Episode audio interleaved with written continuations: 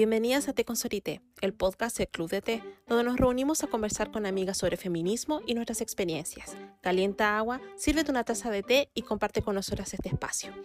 Hoy terminamos la cuarta temporada de nuestro podcast y tenemos a una invitada muy especial. Vamos a hablar de un tema bastante polémico dentro del feminismo, que es la salud mental, la medicina y concretamente la histeria qué es la histeria, de dónde viene, por qué está tan presente no solamente en el quehacer médico, sino que también en las visiones de la sociedad hacia las mujeres.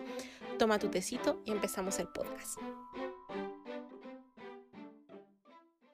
Hola Connie, hola a todos quienes nos escuchan. Habla la Cata, les doy la bienvenida a este último episodio de la cuarta temporada del podcast de Consorité, que fue un especial, una especie de microcurso sobre brujas en el que hubo capítulos un poco quizás más o menos cercanos a, la, a las brujas y a la brujería, algunos de cultura pop, otros de temas históricos de brujas y otros que son temas más bien aplicados, ya sea en consecuencia o, o que tienen alguna relación directa en la aplicación de nuestra vida actual como lo es el episodio de hoy que es sobre histeria. La histeria es un concepto médico para designar mm, unas características que tendría como diagnóstico la histeria. Pero lamentablemente también se ha utilizado y se mantiene en la actualidad en nuestra jerga común como un insulto hacia las mujeres y que tiene total relación con este diagnóstico pseudomédico.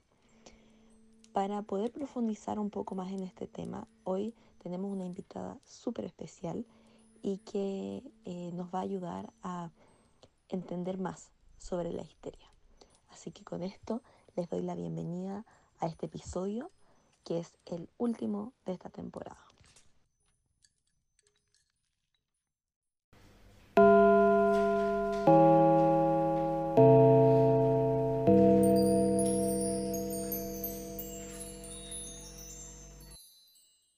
Estamos comenzando ya de manera oficial el último capítulo de esta temporada de Te Consolité, que es una temporada especial, primero porque es un poco más corta y segundo porque es nuestra primera temporada temática. Ya saben que durante estos 10 capítulos hemos estado hablando con temas relacionados a brujas, algunas veces temas muy, muy cercanos a la brujería o a las brujas en sí mismas, pero también otras veces han sido elementos que tienen un poco de relación y que lo reinterpretamos a través del tema de las brujas. Hoy queremos tocar uno de los temas más relevantes, al menos a nuestro parecer, dentro de la relación de las brujas, porque es hasta el día de hoy uno de los temas que siguen manteniéndose con gran fuerza en la actualidad, no solo para nosotras como feministas, sino que para todas las mujeres, este legado de las brujas, que es esta cosa lingüística respecto a cómo las mujeres se han visto asociadas a términos médicos o a designaciones de lo que sería por ser mujer alguno, o algunas características médicas que son denigrantes. Por ejemplo, el hecho de ser histéricas o el que la menstruación está asociada a elementos diabólicos y cosas por el estilo. Es por eso que este capítulo ya que es uno especial y obviamente con Connie no somos expertas, lo primero que vamos a hacer es presentar a esta primera invitada que es una amiga del Club de Té que ella ha participado en prácticamente todas las actividades del club. Es una, de hecho, de las chicas que es parte de nuestro grupo de amigas cercanos del Club de Té, que siempre les compartimos, que tenemos un grupo WhatsApp, que hablamos mucho. De hecho, a Fran la conocimos a través de los talleres, igual que, que como entré yo al Club de Té. Así que es un placer tener a Fran porque es sin duda el carne de cañón del Club de Té, porque de verdad ella apaña todo y por lo mismo estamos muy contentas, Fran, de que puedas participar al fin en el podcast, que ha sido uno de los tantos proyectos que se ha mantenido y que no habías tenido posibilidad de participar. Verdad, me faltaba esto para ya participar en todo. Estoy muy feliz igual de que me hayan invitado. Siento que es como mm, en la película Up cuando Russell acumula como muchos batches, así como insignias, y te faltaba el podcast. Así que estoy muy feliz. Eh, muchas gracias, Fran. Y como cada vez que tenemos invitades, la idea es que te presentes y nos cuentes un poquito sobre ti para ya empezar a conversar sobre el tema de esta semana. Mm, bueno, me llamo Francisca, tengo 27, estoy estudiando medicina, estoy en quinto año y me faltan poquitos meses para ser interna. Em, empecé en el club el 2019, a mediados del 2019, y bueno, una comunidad genial, me encanta, así que feliz de estar acá y de hablarle un poquito de lo que yo estudio, que es medicina, más llevado a la psiquiatría, que tuve mi ramo de psiquiatría en cuarto el año pasado. Así que feliz de participar, también me gusta mucho hablar de lo que estudio y me gusta mucho también como compartir conocimiento. Así que feliz de participar en este proyecto también con ustedes. Luego de esta introducción, de verdad estamos muy emocionadas y cuando estábamos planificando esto, inmediatamente pensamos en la Fran, bien, porque es nuestra amiga médica del grupo. Y en ese sentido, como habíamos mencionado en la introducción, sabemos que algo que es fundamental para conocer nuestra genealogía feminista tiene que ver con la idea de la casa de brujas, la figura de bruja, este cambio de las mujeres como sanadoras, curanderas, como servidoras de su comunidad en cuanto a sus conocimientos de salud y cómo esto luego les fue arrebatado con la institucionalización de la práctica de salubridad o médica con la creación de las carreras de medicina que van a ser dominadas por hombres. Ahí tenemos una dimensión, pero lo otro es que usualmente cuando eh, ocupamos esta palabra como ofensa, ah, eres una bruja, eh, es referido a una mujer conflictiva, con, eh, con mucha rabia, enojada, ¿cierto? Y usualmente otro insulto que se usa hacia las mujeres es decirles histéricas. Bien, y sabemos que dentro también de esta historia también hay un periodo donde también hemos mencionado en otras ocasiones y forma parte de la formación de nuestro taller de mujeres brujas, como incluso muchas artistas famosas pasaron por estas clínicas y cómo la idea de histeria fue asociada como una enfermedad netamente femenina. Así que, Fran, ¿nos puedes contar un poquito cómo nace esto? Eh, ¿Cómo ves tú el tema de la, esta idea de tener como enfermedades exclusivas para mujeres o la demonización de distintos elementos que forman parte de nosotras como la menstruación o ciertas conductas o ciertos roles de género que se llevan luego a la práctica médica? Y mira, estuve, cuando me hablaron del tema, eh, quería partir contando que encontré una guía de casa de brujas del siglo XV que se llama El martillo de las brujas, que lo escribieron unos monjes. Y ahí en el capítulo 9 dice que no existe enfermedad corporal que no pueda ser explicada por brujería. Entonces los monjes explicaban que cuando habían pacientes con epilepsia, que ellos le llamaban la enfermedad de la caída, ellos podían asegurar que ese paciente había sido visitado por una bruja y que esa bruja le había puesto en la comida o la bebida un huevo que había sido enterrado al lado del cadáver de otra bruja.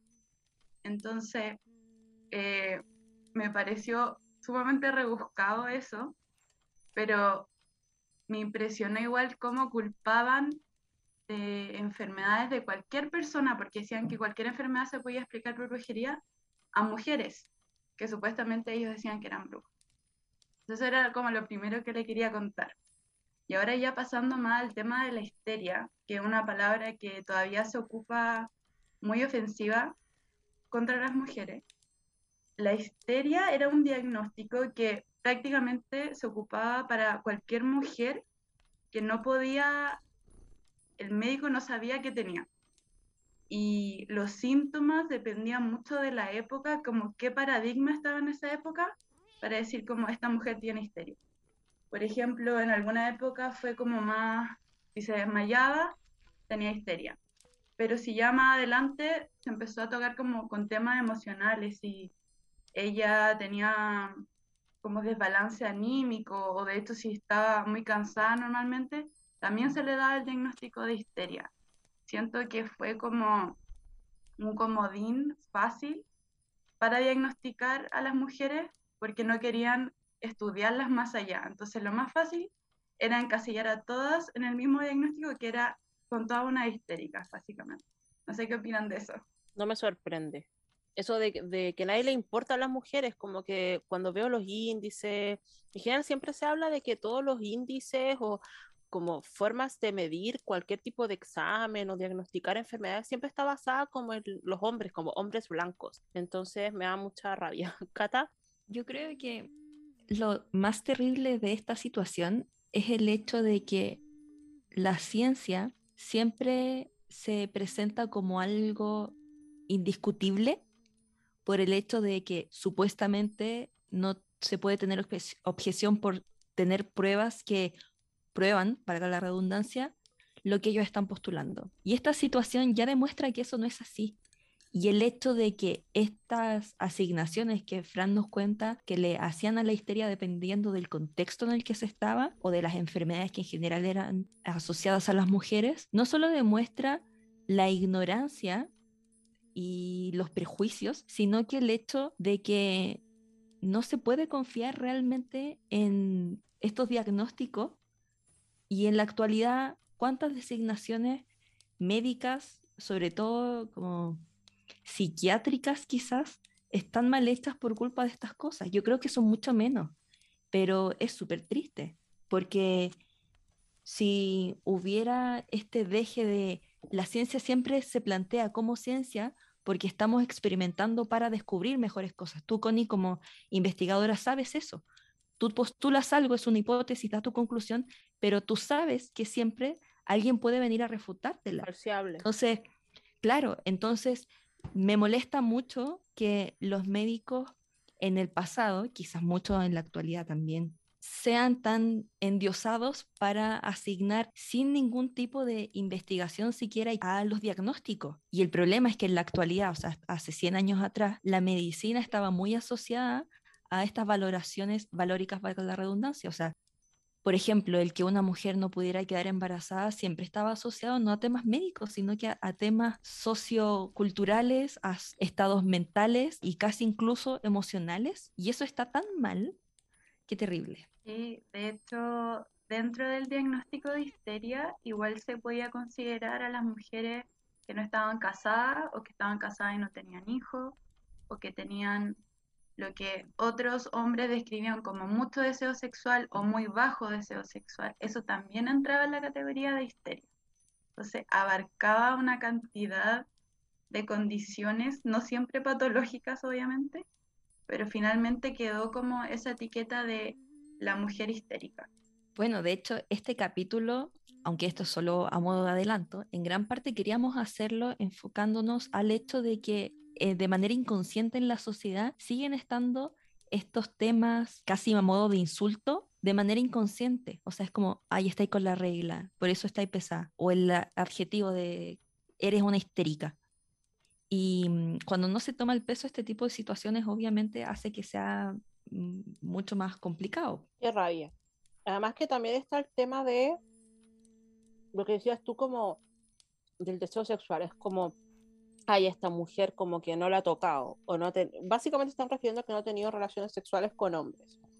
Entonces siempre está como eso. Y quería preguntarte también cómo se define conceptualmente la histeria, o sea, si eso ha ido cambiando con el tiempo, porque en lo que hemos leído y conversado, había médicos y terapias que literalmente violaban los derechos humanos de las mujeres, o sea, masturbaciones obligatorias, Em, hipnosis, abusos por parte de médicos o personal médico, que lo encuentro terrible y generaban traumas, pero irreparables en las mujeres que eran víctimas de eso, además de una condena social, porque también hay una idea comunitaria de, oh, esa mujer fue a la consulta del señor no sé cuánto, como que pienso en estas casitas como europeas, y da mucho para pensar eso, porque el médico es una autoridad comunitaria también.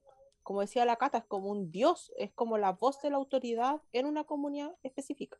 Y aparte, em, ahora ya no, afortunadamente. Puede que médicos aún lo hagan, pero antes la relación médico-paciente era muy paternalista.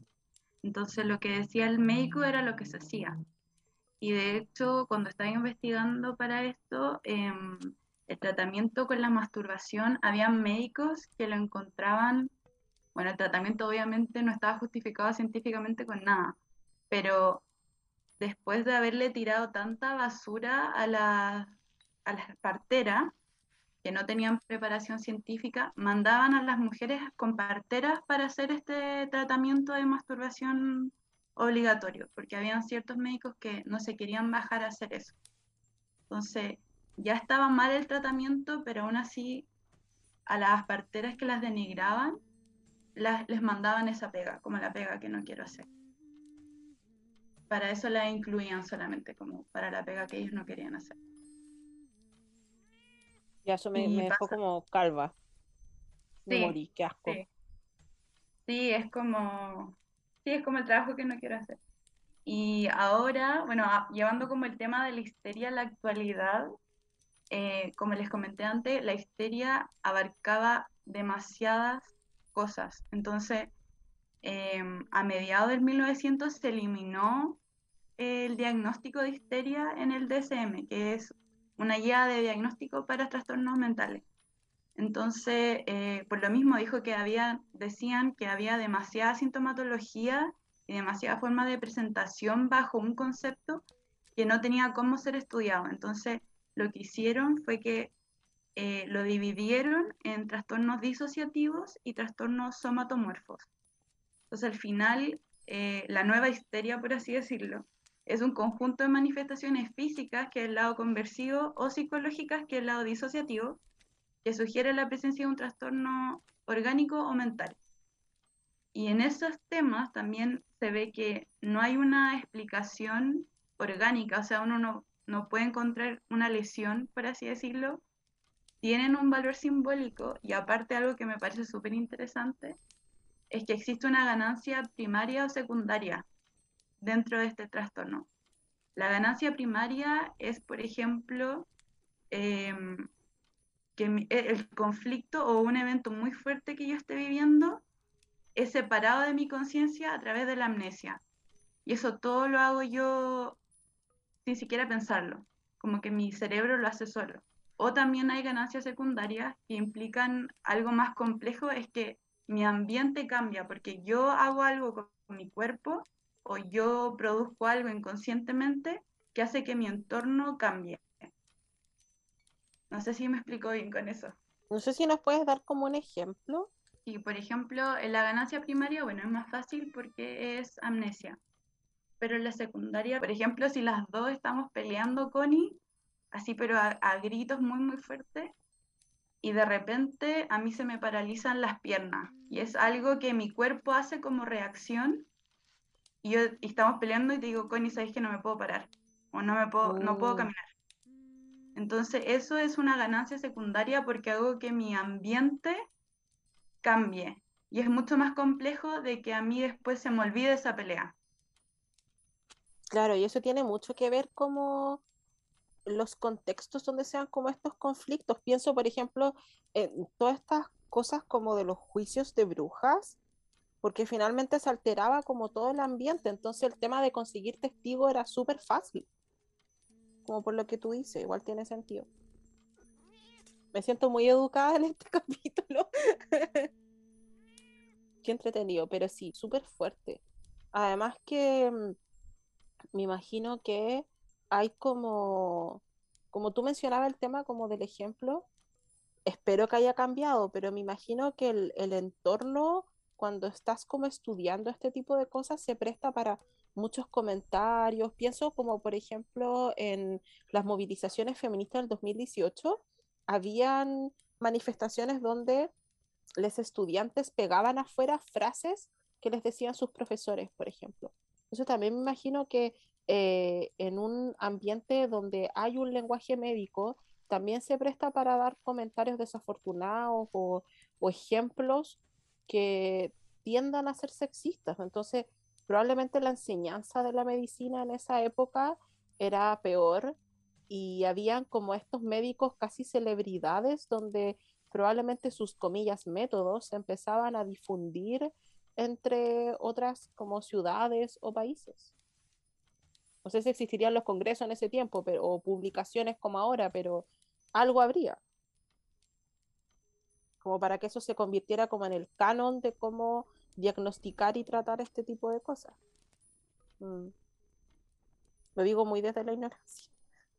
Sí, o sea, lo que puedo comentar de eso y siguiendo un poco con el tema que hablamos antes, el tema de la masturbación como tratamiento de la histeria, se hizo, hombres se hicieron millonarios vendiendo máquinas para que las mujeres se masturbaran en sus casas.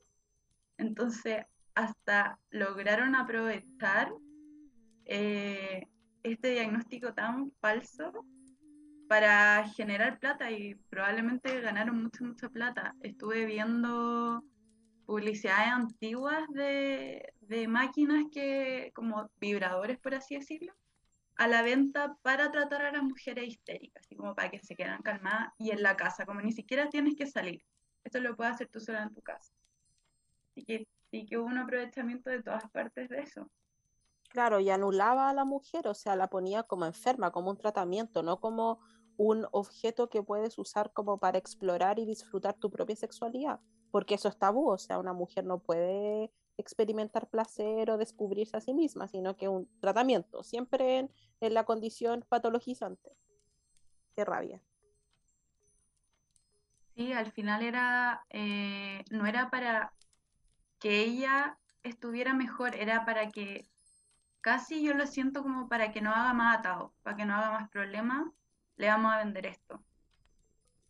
Siento que así, es como para que el ambiente estuviera, sí, para que el ambiente estuviera más cómodo con ella, porque era una molestia.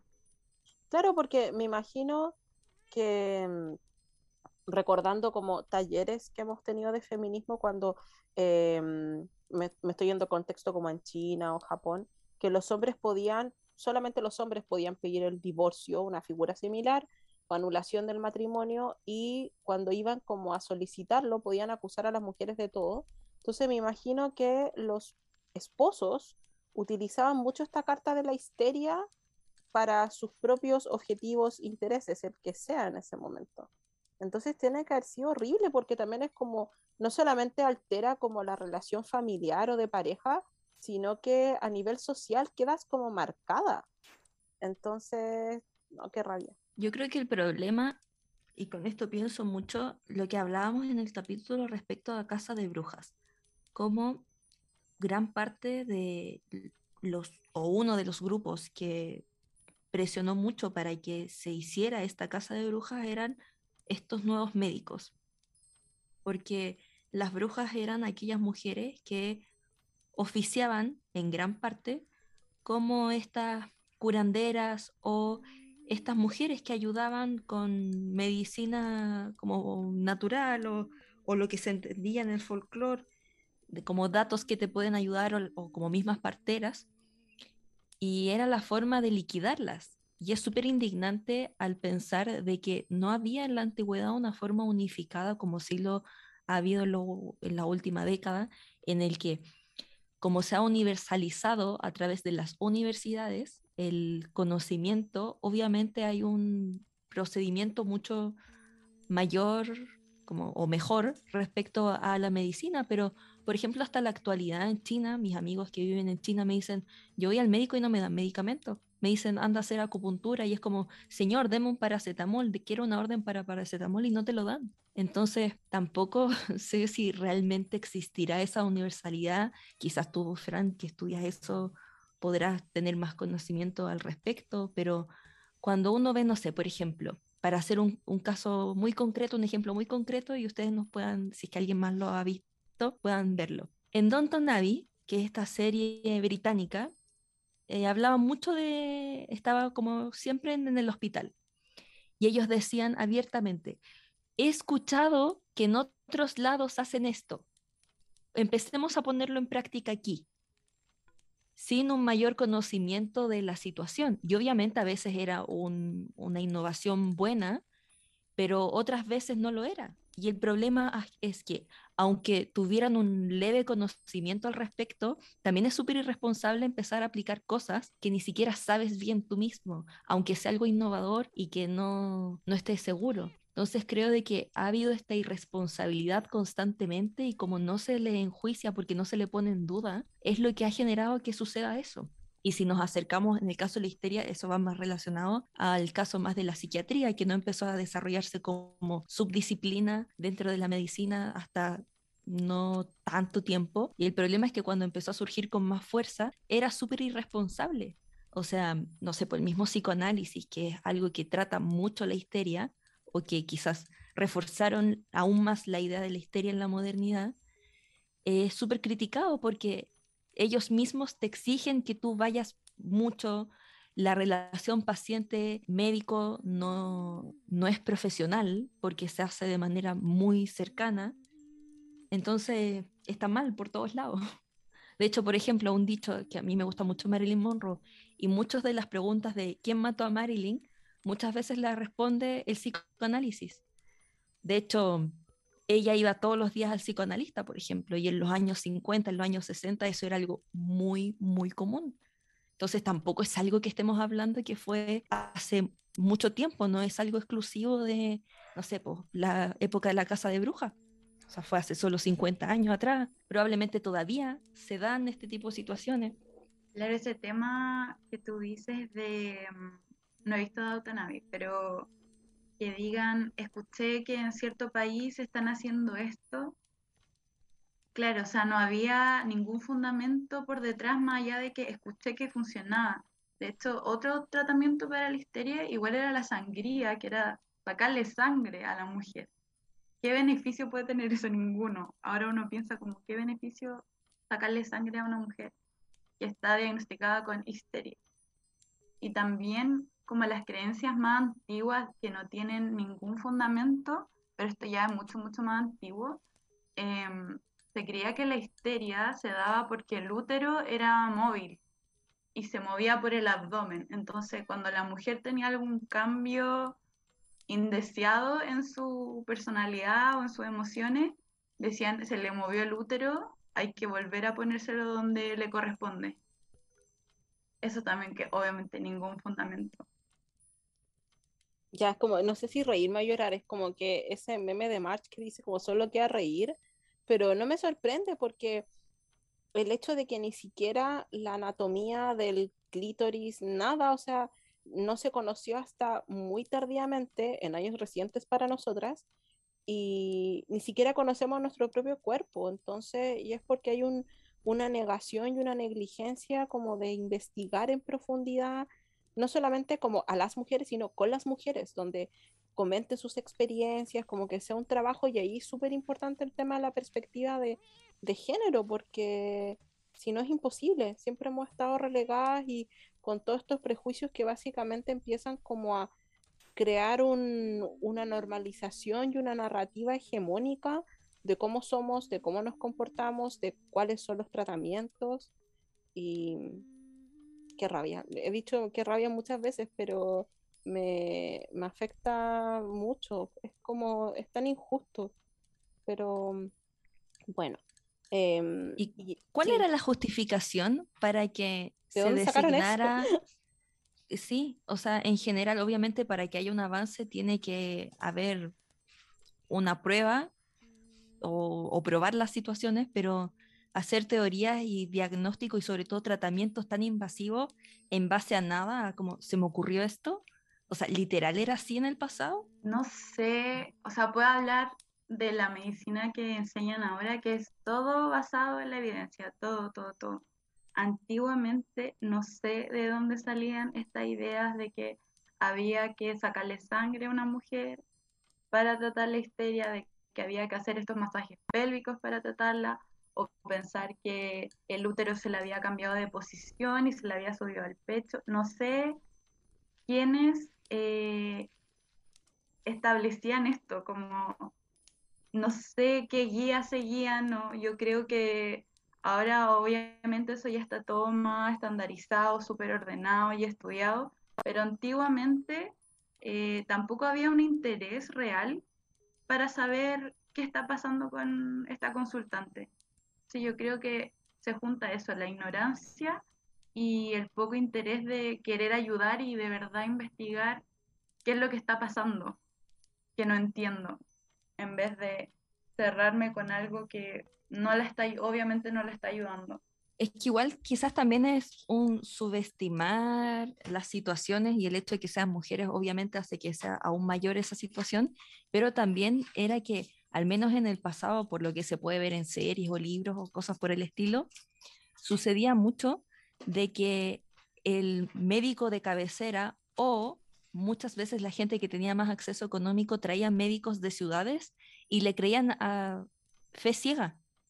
Entonces, ese peso que tenía la palabra era lo importante. Sí, al final estaba esa relación paternalista que mencioné antes de lo que, lo que el médico decía, se hacía y era así, era la última palabra. Yo como paciente no tenía derecho a opinar o a negarme a ningún tratamiento o diagnóstico, porque era casi algo cultural y súper que nadie se lo cuestionaba, porque era así y así era, y punto.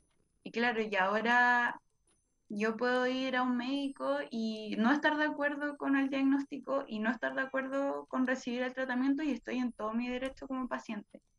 Pero antes ese derecho no existía y ese cuestionamiento tampoco. Y yo creo que cualquiera que, haya estado en contra del médico se puede haber contado hasta como otra patología más. ¿Y tú ves como que quizá en conversaciones o en clase se habla del tema de los derechos del paciente o siempre están como estas personas rondando que quieren como perpetuar esa como doctrina, por decirlo de alguna forma? Yo afortunadamente eh, me han mencionado esto de la, relación paternalista que ya se acabó y que nos hacen estudiar los derechos y deberes de los pacientes, porque para mí atender a un consultante es casi un trabajo en equipo, es como, ya te voy a examinar, te voy a hacer el anamnesis, pero en todo momento el paciente tiene que entender lo que le estoy diagnosticando, lo tengo que explicar con un lenguaje simple que se entienda y que también esté de acuerdo. Yo explicándole los pros y los posibles contras que puede haber el tratamiento, cuánto se va a demorar, eh, qué efectos secundarios puede tener. O sea, para mí eso es lo que me han enseñado en la universidad y mis tutores, he tenido muy buenos tutores y tutoras, y eso es lo que a mí me gusta mucho, hacer al paciente también parte del, del, tratamiento, como que somos un equipo y no soy yo la que te va a decir esto es esto, esto y esto y lo tenéis que aceptar. Y si no lo aceptáis me voy a enojar o te voy a gritar. Eso, yo creo que quizá eso es algo más de como de generaciones mucho más antiguas. Yo creo que ahora lo, como los, la, los médicos de ahora y las generaciones que vamos a ir saliendo eh, lo vemos más como un trabajo en equipo, como mencionaba, no como yo mando y tú me tenés que obedecer. Yo no, o sea, yo obviamente no soy médico, no trabajo tampoco en el área, pero por lo que yo he escuchado de gente, de hecho voy a dar un ejemplo, y que trabaja ahí y también mi experiencia o con familiares, no es del todo como tú lo cuentas, porque lamentablemente en este tipo de trabajo, y pasa en todas las profesiones, el poder y la costumbre te va deformando. Y yo creo que, em, y eso pasa desde profesores, em, nosotras mismas como cientistas sociales lo vemos, y en médicos, por ejemplo, tengo el caso de una de mis mejores amigas, que no voy a dar su nombre ni dónde trabaja, pero ella trabaja en UTI y en UCIS. Y ella dice, en este tipo de, de unidades, lo que importa es salvar al paciente, que no se te muera, porque es un fracaso para el médico que se te muera un paciente. El tema es que muchas veces la gente que está ahí atendiéndose es gente que está en un mal estado y que ya no puede salir de eso.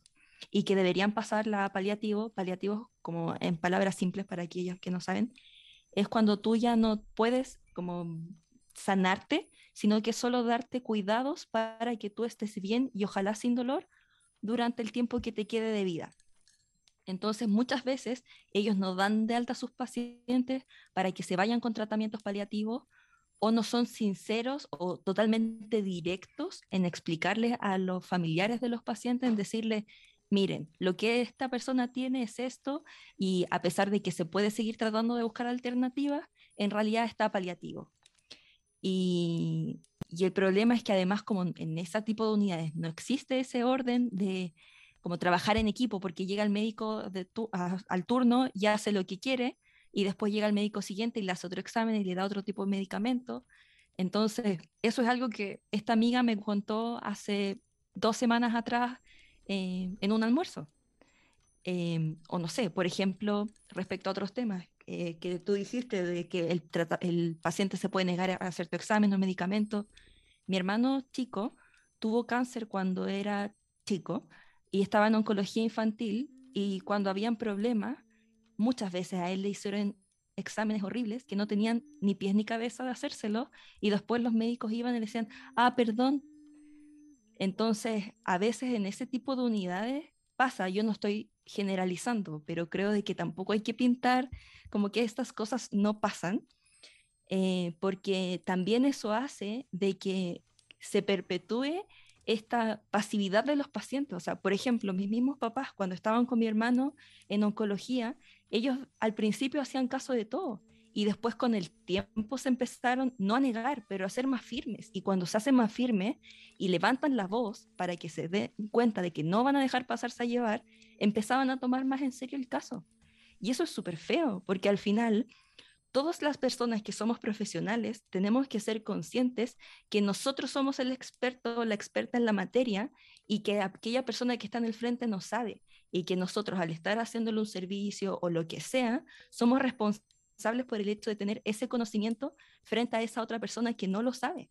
Y el problema es que si estamos hablando de un tema de salud, eso es más delicado aún porque está en juego el bienestar y la vida de las demás personas. Entonces, cuando además son temas psicológicos, siento yo es casi o aún más grave porque una enfermedad, claro, tú la puedes tratar, pero cuando tú tienes una violencia de parte de terapeutas, psiquiatras o psicólogos, es más difícil aún porque no es tan simple como un diagnóstico de, ah, usted tiene apendicitis y ya.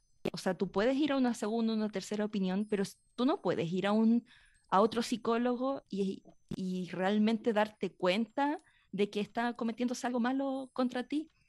Eh, más aún si estás en un momento vulnerable. Entonces, siento que por eso es que el tema es tan complicado incluso hasta el día de hoy.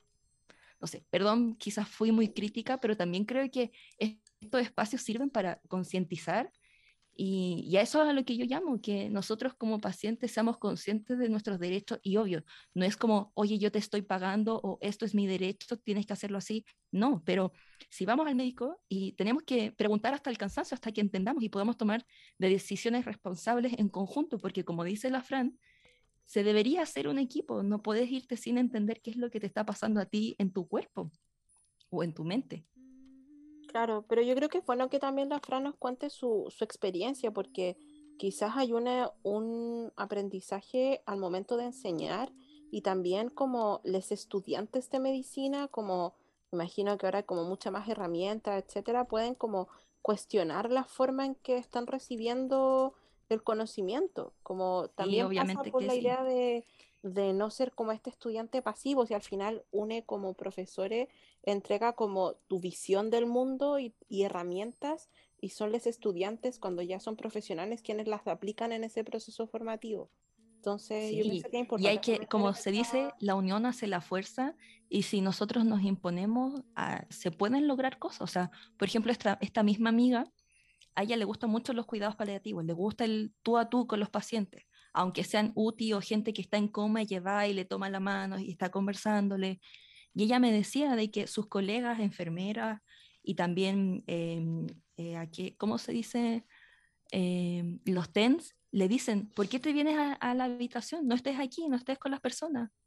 Entonces, ella no les hace caso porque le importa mucho, pero el tema es que hay que luchar y creo que sí, estoy de acuerdo con la Fran en que yo creo que es verdad que la enseñanza está siendo distinta, pero depende de aquellos nuevos profesionales, y esto es, se lo digo a todas las personas, depende de nosotros como nuevos profesionales el no dejarnos contaminar por las malas prácticas y influir en aquellos que tienen malas prácticas adheridas.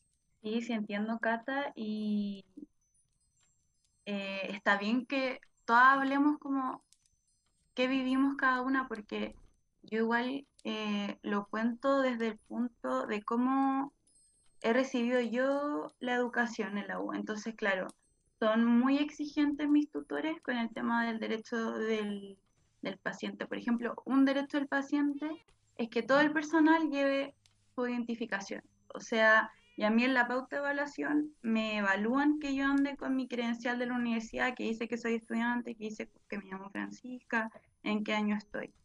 Em, y yo siempre me presento también y explico quién soy y qué voy a hacer. Pero si pienso las veces que yo he al doctor y llego y el doctor llega y parte ni siquiera se presenta, que son cosas mínimas, pero ni siquiera sé con quién estoy hablando, si es que no reviso bien mi, como, mi boleta. Entonces, claro, desde ahora creo que por lo menos lo que yo he visto, mi generación, no han inculcado mucho eso de que em, yo no estoy sobre ningún paciente. De hecho, como que yo le debo mucho al paciente y él también tiene que participar.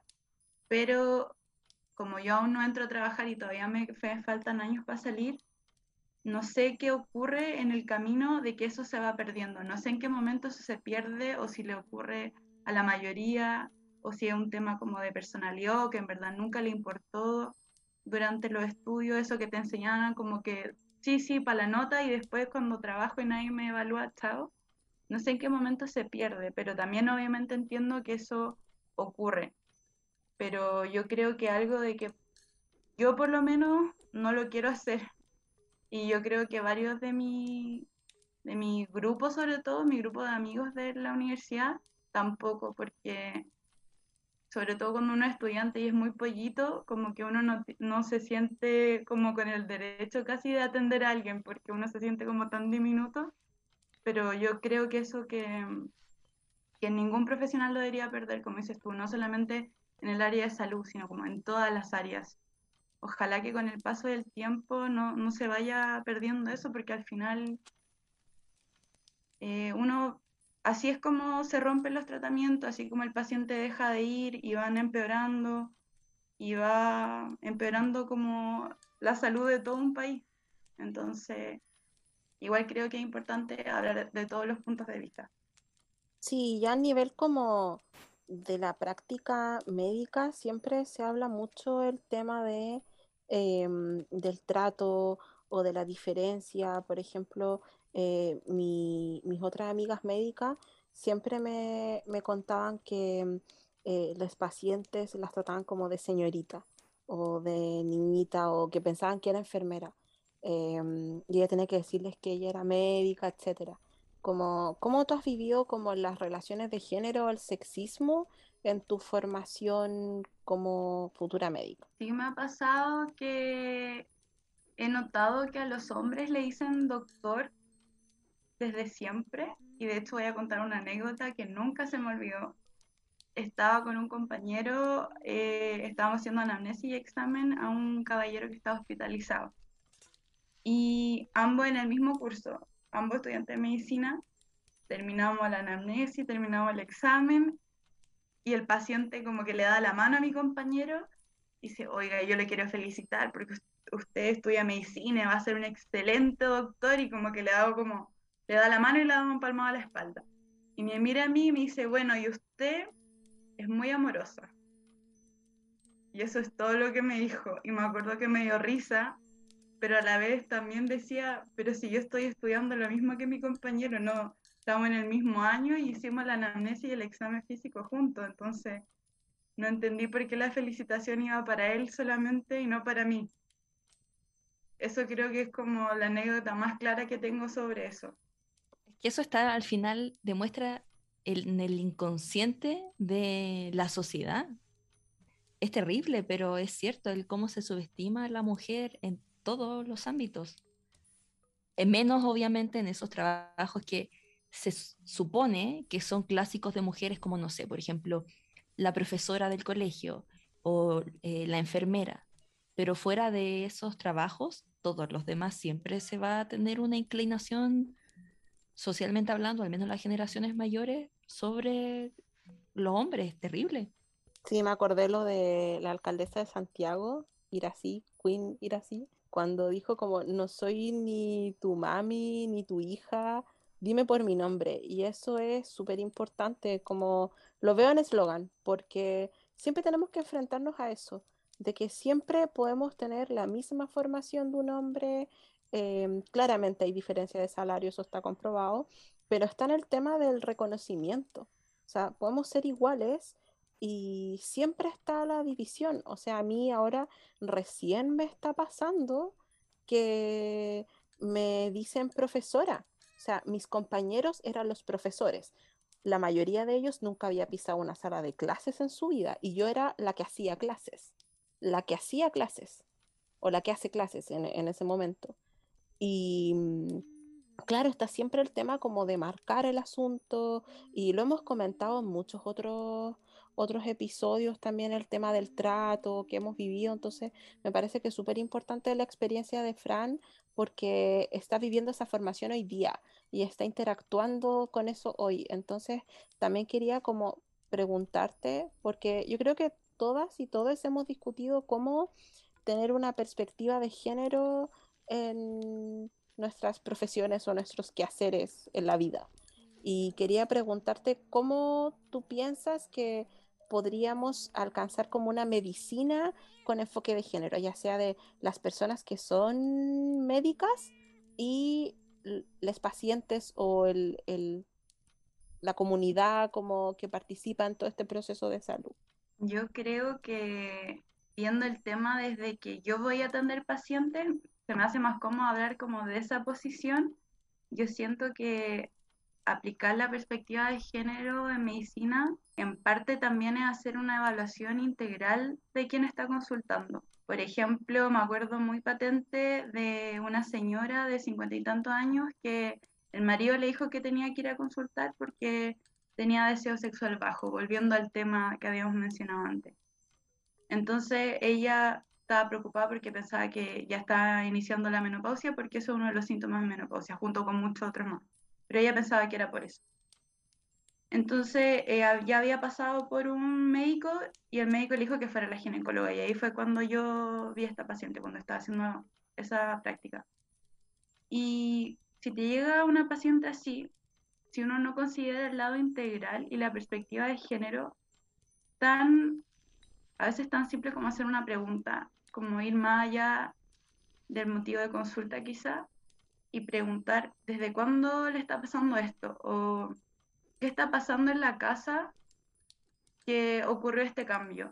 Y así fue que nos dimos cuenta que ella estaba siendo maltratada física y verbalmente por el marido. Entonces, ahí ella nos dijo, ¿cómo voy a querer tener relaciones sexuales en la noche si durante todo el día me trata mal y me pega? Y después la noche cuando nos acostamos quiere tener relaciones.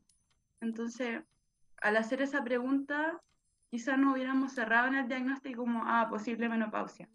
Pero esto no tenía nada que ver con la menopausia. Esto tenía que tener, era algo completamente aparte, era todo un contexto social que estaba viviendo ella. Entonces yo creo que em, una parte importante como de futuros profesionales de la salud, no solamente médicos y médicas, sino todos, es tener una visión más integral del paciente. Porque pueden llegar por una cosa y pues en verdad la solución no es una pastilla, es algo mucho más grande que está pasando. Yo creo que ese sería como mi, de lo que más he aprendido en mis prácticas clínicas.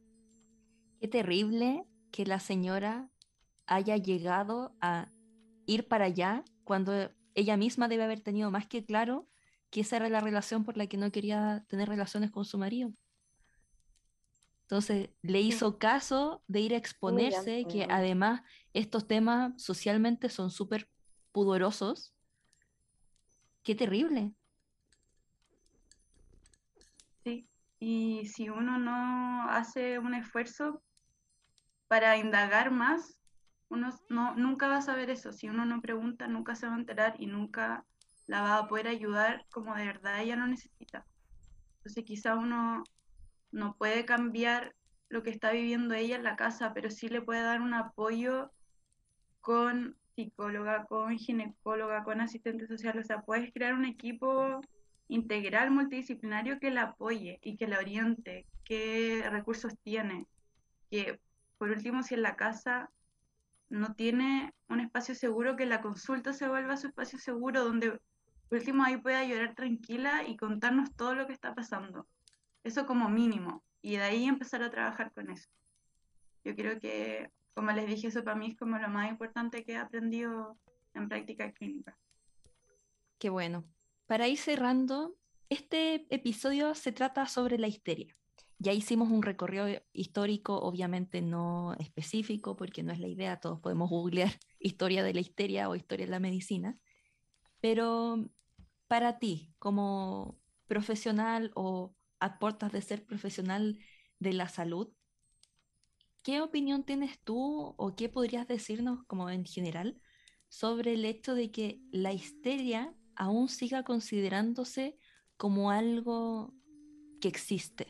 Quizás en la medicina no, no de manera tipificada, quizás ya es muy poco probable que un médico o un psiquiatra, probablemente específicamente, te diga eres histérica, pero el hecho de que esta palabra está asociada en el inconsciente social de hacia la mujer, que es lo mismo que, que seamos brujas, por ejemplo, como un insulto. Claro, si bien se eliminó la palabra histeria del vocabulario médico, sigue muy presente coloquialmente y yo creo que, que esa palabra viva en el subconsciente de tantas personas demuestra lo mucho que nos falta por avanzar y a la vez lo fuerte que quedan ciertas cosas a pesar de que pasaron hace cientos de años, cómo queda en la memoria colectiva todavía usar la palabra histeria como o ser histérica como algo denigrante. Me impresiona que viva tan fuerte en el subconsciente y que sea una ofensa que alguien lo tira, lo dice sin siquiera analizarlo ni pensarlo y quizá ni siquiera sin saber la historia que tiene esa palabra. Sería como analizar también qué palabra usamos, la historia detrás de cada palabra, yo creo. Sí, qué interesante, súper buen ejercicio, porque al final cuando nos cuestionamos estas cosas se puede hacer un, más presión. De hecho, por ejemplo, yo el otro día le decía a la Connie que se rió mucho, que mm, no sé dónde vi, pero era como a modo de chiste o algo así, en el que decía, cuando un hombre te diga, oh, estás insoportable, debe ser porque estás en tus días, o insultos similares, se responda, bueno, cuando uno está en sus días, tiene la testosterona más alta, que es la hormona del hombre. Entonces, si estamos desagradables porque nos parecemos más al hombre en estos días del mes. Entonces, encuentro que darle la vuelta a este tipo de cosas a través de ese tipo de contestaciones es súper bueno, porque al final, solo cuando nos hacemos conscientes de eso que nos molesta, o que quizás peor aún, lo tenemos tan normalizado que ni siquiera nos damos cuenta, cuando lo averiguamos y lo aclaramos frente a, este como mansplaining, recién ahí vamos a poder empezar a mejorar. Sí, yo creo que si quisiera dejar un mensaje con mi participación, sería uno, conocer los derechos de los pacientes cuando uno es paciente, y lo otro es que si hay alguien que escucha el podcast y todavía usa la palabra histérica como una ofensa, que pare y que entienda de dónde viene y la historia y la carga que tiene ese término. Sí, yo pienso que es importante como aprovechar estos espacios para educarnos y lamentablemente creo que la mayoría, ninguna crianza es perfecta y nuestra socialización está llena de prejuicios y de constructos em, que son muy dañinos y dolorosos. Así que es importante, insisto, como que se den esta instancia de conversar, de, de conocer la experiencia de otras personas, como para reevaluar también si hemos hecho algo incorrecto desde la ignorancia o lo que sea y mejorar como persona. Finalmente esa es la idea. Así que de verdad, Fran, muchas gracias. Ha sido un capítulo, como siempre, cada vez que conversamos, muy rico. eh, de mucho aprendizaje. Esperamos que para todo eso lo haya sido. No sé si quieres dar palabras finales. Siempre a las invitadas les pedimos que, no sé, recomienden algo, nos cuenten en qué están, nos quieren dejar sus redes sociales, etcétera. Como toma este espacio para ti. En verdad, todavía cuidarse, que la pandemia no se acaba, que yo sigo yendo a prácticas clínicas, que todavía se cuiden. Em, y no sé, en verdad, como yo creo que quizá si alguna vez em, ya le había ya le había sonado que histeria, por ejemplo, era una palabra mala, nunca quedarse con la duda e investigar también. Investigar, si algo le hace ruido, como mm, voy a googlear, como dijo la Cata, como estábamos al alcance, eh, cualquier cosa que haga ruido, investigarlo, como para conocer más, ir aprendiendo más de estas cosas, para también poder ir cambiando ir mejorando también. Súper, qué emoción. Así que de verdad, gracias de nuevo. Sí, muchas gracias, Fran. Qué emoción el haberte tenido aquí, el hecho de que sea ya la última actividad que te faltaba por terminar y obviamente que pudieras venir a ayudarnos con estos temas que son tan importantes, pero que con Connie no siempre nos atrevemos a hablar porque no somos expertas, obviamente. Junto con darle las gracias a Fran, sobre todo porque fue una conversación de amigas, pero de mucho aprendizaje. También les recomendamos seguir algunos ejes de análisis que ella mencionó y que también pudimos conversar en este capítulo. Existen muchos papers y muchos posts en Internet que ustedes pueden encontrar, me refiero como artículos científicos sobre esto, pero claro, tienen un, un lenguaje y a veces terminología que es un poco lejana por supuesto, eh, no somos expertas en esto. En el caso de Fran, sí, por, porque ya está a puertas de convertirse en médica, pero queremos abrir el debate. Así que esperamos que les haya gustado este episodio y empezamos con la última parte o la despedida de este episodio porque se juntan varias cosas. Es el fin de año, hoy literalmente es año nuevo, así que mañana empezamos un nuevo año, un nuevo ciclo político, terminamos la temporada. Hay muchas cosas, así que la idea ahora es hacer una especie de balance de cómo fue nuestro año a nivel personal, también como club, como el proyecto del podcast, cómo fue esta temporada, en verdad. ¿Cuántas temporadas tuvimos este, este año? Como dos y media, porque también hubo algunas algunos capítulos de la segunda temporada que quedaron a principio de año, así que ha sido como muy intenso. Cata, ¿quieres empezar? Sí, primero, a modo personal, creo que fue muy contrastante el comparar el 2021 con el 2020, porque el 2020 fue un año para nosotras, un año para estar encerrada, que obviamente también causó mucha angustia, pero también fue muy productivo y fue una obligación de crear cosas, una obligación de descubrirnos a nosotros mismos y también de interactuar con las demás personas. Y en ese sentido, creo que el podcast es una demostración de eso. Y el hecho de que este año 2021 haya sido un año de transición. Yo siento que fue así, no solo porque fue una transición de pasar de estar todas encerradas, sino que y, pasar a también tener espacios públicos, a tener que empezar a salir, a atrevernos y entender que sí, a veces nos da un poco de cosa el salir porque aún estamos en pandemia, pero también empezamos a comprender de que no podemos estar en casa todo el tiempo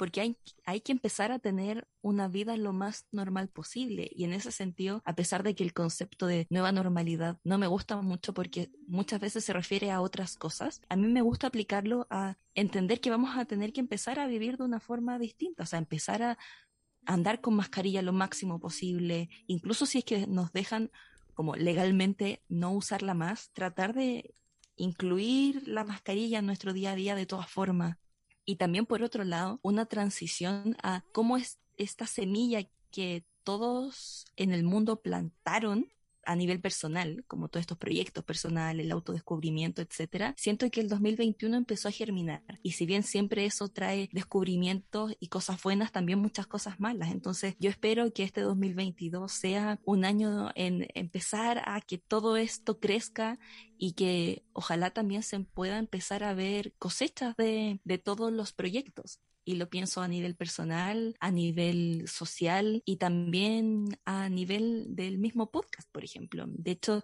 siento de que el año pasado el podcast fue un acompañamiento. Esto lo mencionamos mucho cuando terminamos la segunda temporada, como en enero más o menos de este año 2021, porque tomamos un receso y nos hizo parar y darnos cuenta de que habíamos estado todo el año acompañándonos, como y yo, pero también con todos ustedes que nos escuchan. Y ahora este año ya se ha vuelto algo parte de la rutina. Y espero que también estos cambios que hemos realizado en el podcast también a todos les guste, porque a veces cuando nos estamos tan en rutina es difícil crear cosas nuevas, porque la creatividad se agota y aquí mismo lo vimos, los temas se agotan. Y estoy súper satisfecha con esta nueva temporada, igual esto lo vamos a hablar un poco más en detalle ahora, pero estoy muy satisfecha con esta temporada porque supimos salir de, la rutina que se armó en el podcast y siento que fue súper rico, a mí me gustó mucho. Y tú, Connie, a modo personal y, no tan personal como para después hablar de la temporada 4 con más precisión. Sí, em, en verdad me cuesta mucho porque a mí me encanta hacer balances, listas, y todo eso. Soy muy de, de compartir y, y, publicar cosas sobre mi año y escribir un texto enorme. Y me cuesta como cuajar o evaluar cómo ha sido este año para mí. Personalmente ha sido, yo diría, más duro que el año pasado porque ya se siente un segundo año de pandemia. Como bien dices tú, como aprender a vivir con esto. Y también el tema de lo híbrido ha sido para mí como académica personalmente muy, muy duro. Esto como de vivir realidades paralelas y ha sido mucho más trabajo, también muchos pendientes. Em, trato de ser más compasiva conmigo misma y decir, eh, bueno, quizás en intensidad o en plazos aún me falta y no quedó como todo cerrado en el ciclo 2021. Sí em, pude como escribir harto, eh, enviar varios, trabajos, ustedes saben el tema de las publicaciones, que es parte de la vía académica, eh, algunos van a alcanzar a salir este año, otros quizás no por el tema de, los plazos, pero también me he enfrentado a proyectos profesionales bien interesantes, eh, que han sido muy desafiantes también. Y mm, en ese sentido yo estoy bastante orgullosa de, del club y de nuestro proyecto del podcast, porque como bien tú decías, todo el mundo se puso a crear podcast o cualquier tipo de contenido en pandemia, lo cual fue muy fructífero, muy rico y muy estimulante, pero hemos visto que muchos han tenido que dejar esos proyectos porque han tenido que volver a trabajos presenciales o híbridos o enfrentar nuevos desafíos y pese a todo, Em, nosotras nos hemos mantenido, ya llevamos cuatro temporadas completas, hemos tenido algunos descansos, pero que tampoco son tan largos y mm, me da como mucha alegría de que sea un proyecto permanente, que sea parte de nuestra rutina, que nos haya permitido unirnos más como amigas, también generar una comunidad y mm, mantenernos como curiosas y proactivas en el sentido de claro, hubo este momento de burnout, como de qué vamos a hacer, de qué vamos a hablar, y pudimos como replantearnos y crear este concepto de, nueva temporada basada en, las brujas, ¿cierto? Eh, ya estamos planificando la temporada 5, así que seguimos. Em, también el club volvió más o menos a, la presencialidad, ya hemos realizado picnics, em, se viene el picnic de a navideñas, pero es una idea como de slash Navidad, Año Nuevo, que es este domingo 2 de enero. Em, también hicimos el Sisterhood Workshop, que fue muy bonito.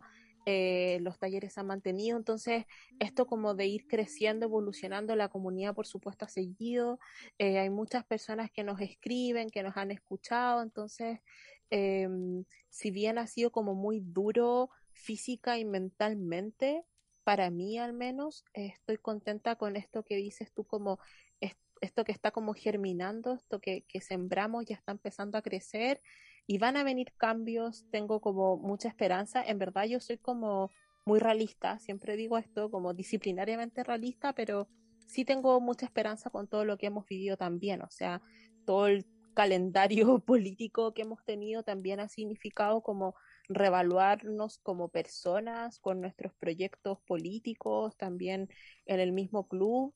Y, mm, y me alegra terminar el año como contenta y con, con esperanza, por supuesto, súper cansada, pero eh, pienso que ha sido una buena temporada em, y estamos bien. No que, tenía de, de, verdad miedo como de terminar la temporada como, bueno, terminamos el tema de las brujas y ahora va a empezar una nueva casa de brujas y vamos a estar en Gilead.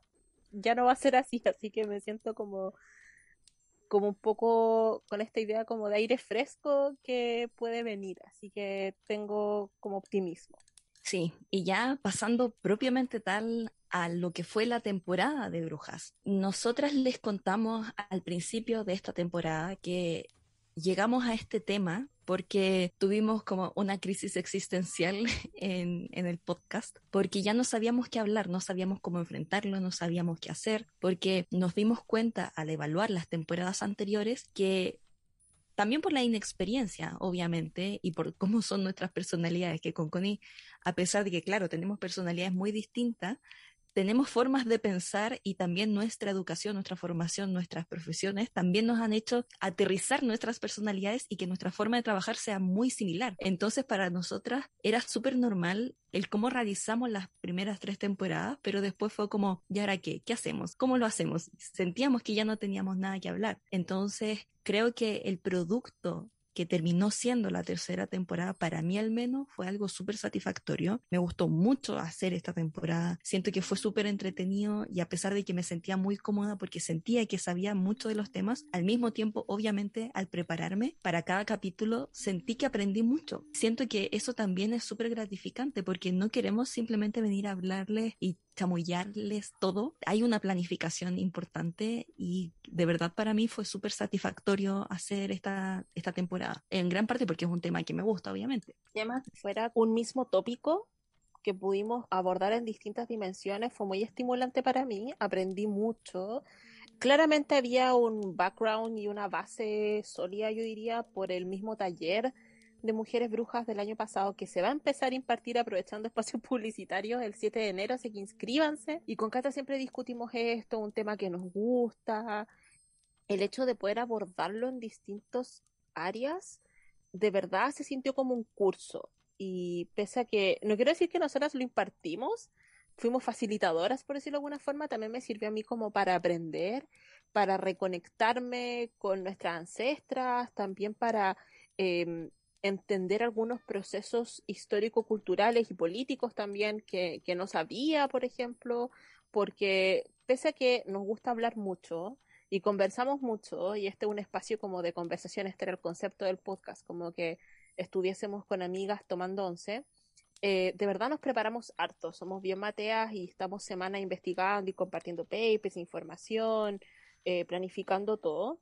Así que estoy muy contenta y esperamos que esto quede como, junto con el, con el taller que cualquier persona puede tomar, también quede como una especie de material, no sé si llamarlo educativo, pero orientador para ciertos temas. Y mm, tenemos como algunos cambios también esta temporada, por ejemplo.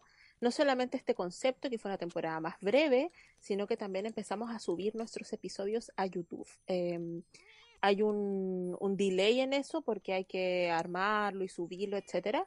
Pero si no tienen las plataformas en las cuales subimos el podcast o son personas que están más acostumbradas a YouTube, pueden ir a nuestro canal de YouTube, que es el Club de Té por la Sororía, Club de por la Sororía, y van a encontrar allí todos los capítulos y está como la imagen, así que ustedes pueden seguir haciendo sus cosas, estudiando, trabajando, lo que quieran y lo pueden dejar ahí y pueden escuchar el capítulo. Así que mm, nuestra promesa es que va a estar toda la temporada subida, van a poder encontrar toda la cuarta temporada y también esperamos tener más tiempo, por favor. Eh, ya terminando esto, esto no solamente termina como el año en sí, sino que termina como el año académico, termina el semestre y todo eso y mm, queremos ya eh, ponernos más activas en otras plataformas como TikTok. Hay un video de dos partes que habla de la casa de brujas en Estados Unidos, que es el primer capítulo de esta temporada y queremos ir subiendo más, eh, no solamente sobre esta temporada, sino que sobre otros temas que hemos abordado en el podcast. y si nos quieren dar ideas y feedback es muy bienvenido. Tal como lo hicimos en las últimas temporadas, vamos a tomarnos unas mini vacaciones, que en realidad no sé si serán tan vacaciones, en realidad es un espacio para poder planificar eh, la próxima temporada propiamente tal, pero también a la vez preparar estos otros contenidos o de distintas plataformas. Lo hemos venido pensando, pero que el fin de año siempre agobia a todo el mundo. A mí al menos me pasa, es la época en la que tengo más trabajo. Entonces, con esta temporada, la temporada 4, la de brujas, aprendimos que es muy importante el dar un paso atrás, mirar todo, contemplar todo con perspectiva y planificarlo bien. La próxima temporada va a ser distinta a esta temporada, va a ser distinta también a lo que hicimos las tres primeras. Al menos yo creo que va a ser súper interesante, me entusiasma mucho la idea que va a venir. No sabemos con exactitud cuánto tiempo va a ser, probablemente sea... Eh, por lo menos un mes, quizás hasta los dos meses correspondientes a, lo que son las vacaciones en Chile, que es enero y febrero, pero sí o sí vamos a comenzar a difundir este otro tipo de contenido en TikTok, obviamente es el TikTok de Club de Té, que de hecho creo que es el mismo nombre de que Instagram, Le Club de Té en TikTok. Vamos a um, traspasar gran parte de nuestro contenido de TikTok, o sea, de, podcast a TikTok, para que también puedan verlo de otra forma, puedan también recordar lo que hemos hecho en estos muchísimos capítulos, no recuerdo cuántos hemos hecho, pero las primeras tres temporadas tenían 20 capítulos, más capítulos algunos capítulos especiales, más los 10 capítulos de esta temporada. Deberían ser como 72. Sí, pero son muchísimos, de verdad tienen para toda la vida para escucharnos, además que hablamos harto, así que hay mucho material. Sí, así que la idea es que también como mucha gente le pasa de que quizás incluso para quienes no han escuchado en todos los capítulos, probablemente no se acuerda de lo que dijimos en los primeros. Entonces, si quieren mantenerse al pendiente de lo que es Te con Sorite, va a haber mucho de eso en TikTok. Así que de verdad está la invitación extendida a que sigan el TikTok del Club de Té, porque si bien quizás vamos a estar desaparecidas aquí un par de meses, vamos a subir mucho contenido en TikTok. Yo estoy muy contenta con esta temporada, la temporada de brujas. Hubo de todo, capítulos más bien académicos, expositivos o históricos, capítulos de cultura pop, capítulos aplicados de la brujería, por ejemplo, hoy lo de histeria quizás mucha gente no, no ve qué es lo que tiene relación o ve una relación pequeña, pero queríamos hacer capítulos como este para que se dieran cuenta de lo mucho que tiene relación. Entonces, esperamos que esta temporada les haya servido y si la reescuchan, hagan este ejercicio de entender por qué los capítulos que elegimos están dentro de este, este microcurso. Ese es como el, mensaje que quiero dar ya para cerrar esta temporada, además de obviamente seguir extendiendo la invitación a que participen, sobre todo durante este tiempo que el podcast va a estar de vacaciones, en nuestras otras plataformas como Instagram, TikTok, el blog. También participar en las actividades presenciales del club que van a seguir habiendo pocas en comparación a 2019 y antes de eso, pero que ya se está reactivando y también tomen el taller de brujas. Sí, gran taller. Tómenlo, de verdad es muy entretenido, dura un mes, cuatro semanas, son cuatro sesiones, así que está toda la información en nuestro sitio web. Es un espacio de discusión bien interesante, además es online, así que pueden tomarlo desde cualquier lugar del mundo.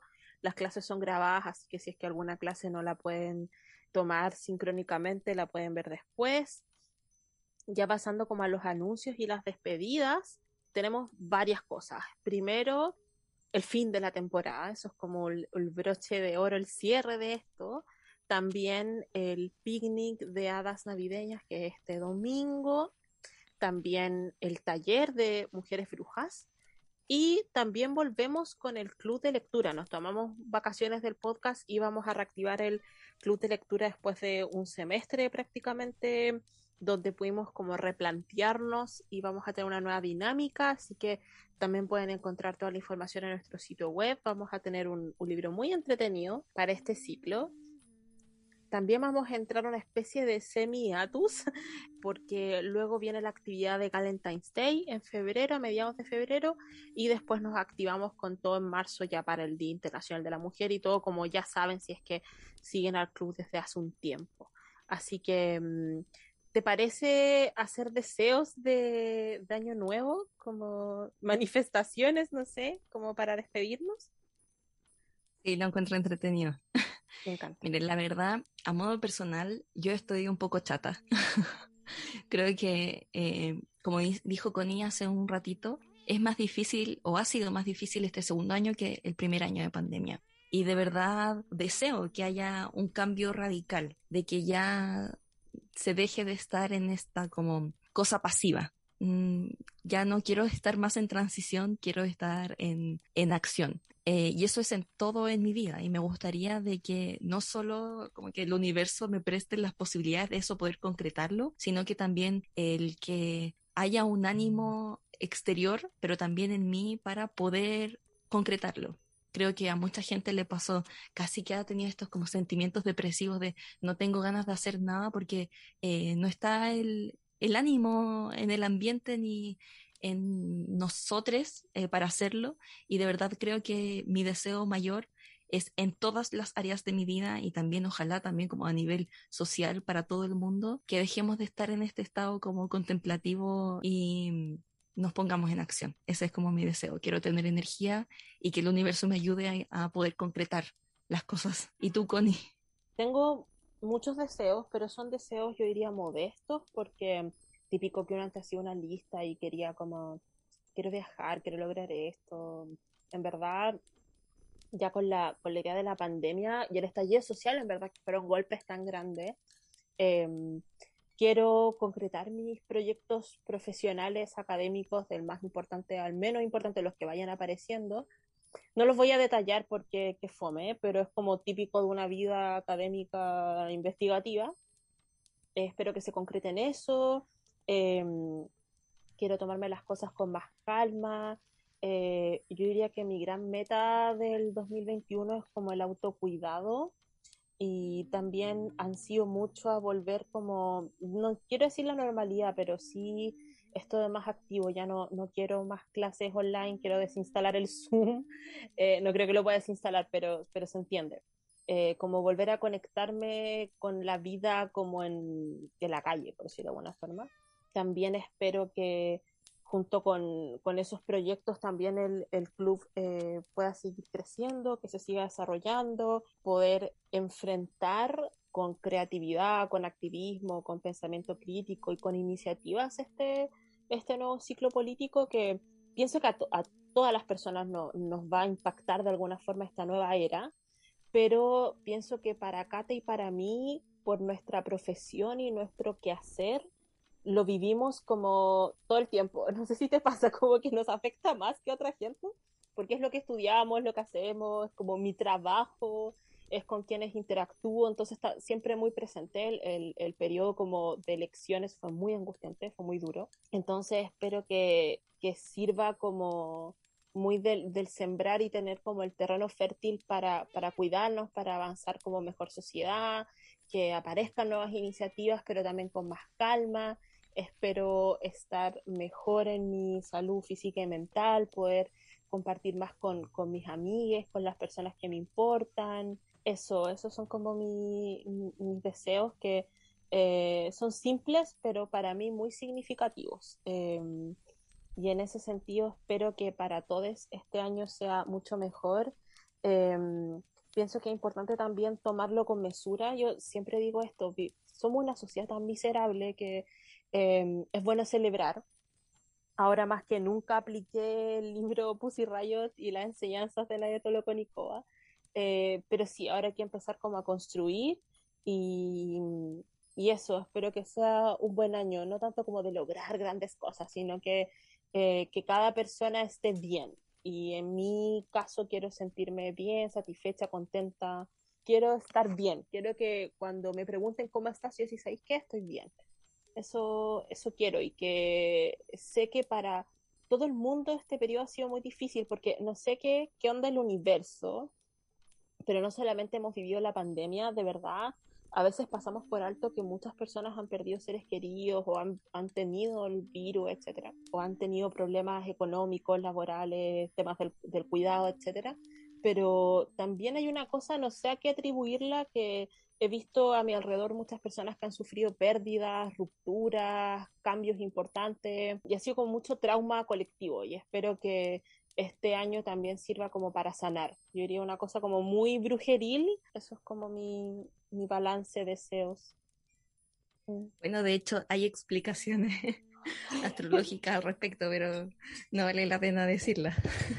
yo creo que todos los planetas está todo una cosa, un desorden cósmico, pero que Nita Bo tenía razón. Eso es lo que voy a decir.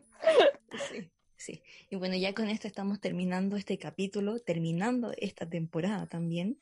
Y de verdad le dejamos la invitación extendida a seguir participando, a que si quieren reescuchar los otros capítulos y sobre todo también siéntanse en total libertad de dejarnos comentarios, ya sea a través del DM de Instagram, a través de comentarios en las imágenes de los capítulos. La gracia también y la razón por la que quisimos subir a YouTube no solo era para tener una plataforma más, sino que también se pudiera generar comunidad. O sea, si por ejemplo ustedes escuchan los capítulos a través de Apple Music o de Spotify, y quieren comentar algo, obviamente eh, la dinámica de conversación no se va a dar en DM con toda la comunidad, va a ser solo a, través de nosotras mismas. Entonces, mm. vayan a, a, YouTube al capítulo y que se va a llamar exactamente igual que como está en Spotify y en las otras plataformas, entonces va a ser fácil de encontrar y comenten todo lo que quieran, si quieren comentar capítulos anteriores, siempre va a haber un feedback mucho mayor que al menos a mí me pasa. Yo amo escuchar podcast, usualmente los escucho en Spotify y siento que es muy, muy complejo cuando quiero comentar cosas, no se puede a través de Spotify, no existe. Entonces va a estar ahora este espacio en YouTube, que incluso si es que no quieren escucharlo ahí, saben que ahí es donde queremos que se empiece a generar esta comunidad. Y sobre todo también, insisto en dejar la invitación extendida a ver los otros contenidos porque nosotras sabemos, y con esto ya termino, sabemos que Te Consorite es un podcast, pero es un podcast que depende del club de té. Está hecho para el club de té, por el club de té, y por lo mismo también a veces es difícil hacerlo crecer o tomar una individualidad, y nunca ha sido nuestra intención tampoco, pero para ustedes, si eso es así, está bien. Y por lo mismo es que con Connie concluimos que el dar estas otras plataformas podría hacer que puedan todas las personas que nos escuchan formar esta comunidad a través del podcast, sin la necesidad de, si no lo desean, amarrarse al club de té. Entonces, por lo mismo, nos gustaría mucho escuchar su feedback, porque a veces nos sorprende, a mí me pasa, cuando con eh, no sé, salimos y nos encontramos con alguien y ella dice, miren, ella es Cata, ella es la que hace conmigo el podcast. Y me dice, oh, eh, qué raro es ponerle una cara a la voz que escucho. Entonces, yo nunca he escuchado mucho feedback del podcast y eso es algo que de verdad me gustaría mucho hacer. Así que les dejamos la invitación extendida a través de esas plataformas que van a estar justamente para que pueda haber más comunidad. Así que muchas gracias por, por todos estos dos años de podcast y, y, viene también un nuevo año con una nueva etapa para el podcast mismo. Así que eso. Sí, feliz año nuevo, pásenlo bien. Yo en lo personal soy la persona más fome del mundo porque para mí las fiestas son de dormir, literalmente es como mi momento para dormir y ver Netflix. Así que como quieran que quieran pasar el año nuevo, pásenlo muy bien, descansen, que tengan un muy lindo fin de año. Vamos a estar con con posts especiales durante todos estos días. Ya, ya llevamos publicando algunos contenidos especiales durante Navidad. Son todos bienvenidos a nuestra comunidad y esperamos que estemos bien todos. Así que un abrazo. No tenemos efectos de sonido, pero inserten en sus mentes fuegos artificiales y champañazos y todas esas cosas geniales de, de Año Nuevo. Pasen una muy linda noche y eso, nos volvemos a escuchar muy pronto. Adiós, que estén muy bien y feliz Año Nuevo. Adiós. Adiós, feliz Año Nuevo. La sesión de hoy ha terminado. Esperamos que hayas disfrutado este episodio de Te Consolité y nos sigas escuchando en la próxima temporada en 2022 y recuerda que puedes escuchar todos los episodios de nuestras cuatro temporadas en todas las plataformas de forma gratuita y no olvides seguirnos en redes sociales como arroba leclubdt y visita nuestro sitio web www.leclubdt.cl. Abracito y nos escuchamos en la próxima temporada. Adiós.